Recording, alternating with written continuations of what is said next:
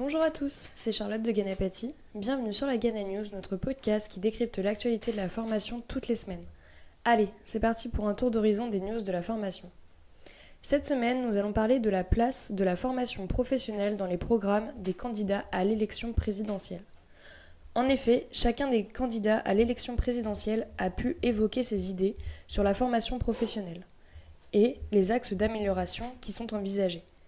Ganapati fait une synthèse de la situation pour vous. À chacun de se faire son opinion sur les propositions, et nous vous invitons à croiser vos sources et bien vous renseigner sur les chiffres annoncés par chacun des candidats. Cette semaine, nous vous proposons un focus sur sept candidats.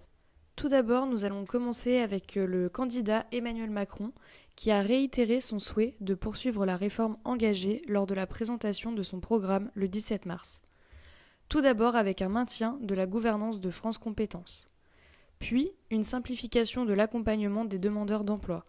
Ainsi, Pôle emploi serait remplacé par France Travail, au sein duquel tous les acteurs de l'accompagnement seraient identifiés et sollicitables facilement une réelle mise en commun des compétences territoriales, bilan de compétences, formation, dispositif d'accompagnement au retour à l'emploi. De plus, le déréférencement des formations sans débouché. Et enfin, l'investissement dans la formation des seniors afin de garantir leur employabilité jusqu'au départ en retraite que le candidat souhaite repousser. Pour le prochain candidat, ou plutôt une candidate, donc euh, nous avons Anne Hidalgo, qui souhaite euh, revoir la gouvernance et investir massivement dans l'alternance. La candidate du Parti socialiste a été interrogée sur la loi de 2018 et elle s'est dit En rupture complète avec la vision extrêmement libérale d'Emmanuel Macron, qui a mis à mal l'apprentissage et retiré beaucoup de pouvoir aux acteurs locaux, nous reviendrons sur beaucoup de mesures, notamment par une politique qui s'appuiera beaucoup sur les régions. Anne Hidalgo euh, montre par là sa volonté de faire appel aux régions plutôt qu'à France Compétences pour la gouvernance de la formation professionnelle. Pour information, l'apprentissage a fait un bond en avant en 2020, de plus de 40% et plus de 25% en 2021. Elle souhaite également généraliser l'alternance pour les étudiants post-bac. Pour ce faire, 15 milliards d'euros seront investis afin de prendre exemple sur le modèle allemand. En effet, en Allemagne, 50% des étudiants post-bac sont, sont alternants, contre 7% en France. Pour elle, cela implique que les entreprises jouent le jeu, mais aussi les universités et les écoles. Ensuite, nous avons le candidat Nicolas Dupont-Aignan, qui lui souhaite lui aussi miser sur l'apprentissage grâce à des mesures incitatives et des assouplissements.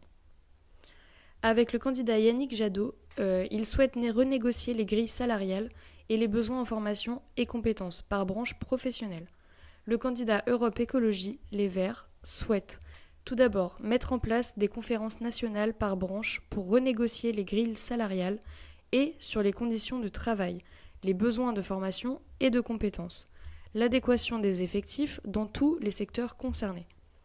De plus, sur le sujet de la reconversion professionnelle, il souhaite mettre en place un contrat de sécurisation des transitions professionnelles dans les bassins touchés par une réduction d'activité, ce qui n'est pas sans rappeler le dispositif Transco.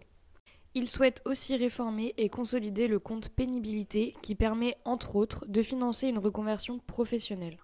Certains candidats ne s'expriment pas vraiment sur le sujet de la formation professionnelle, tels que Nathalie Arthaud, la candidate de lutte ouvrière, Éric Zemmour, le candidat de Reconquête, et Philippe Poutou, le candidat du nouveau parti anticapitaliste.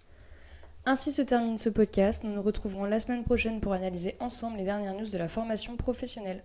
N'hésitez pas à commenter ce podcast afin de partager votre analyse. Retrouvez en barre d'infos le lien de notre site ainsi que notre Ghana blog. Et à bientôt sur ganapati.fr.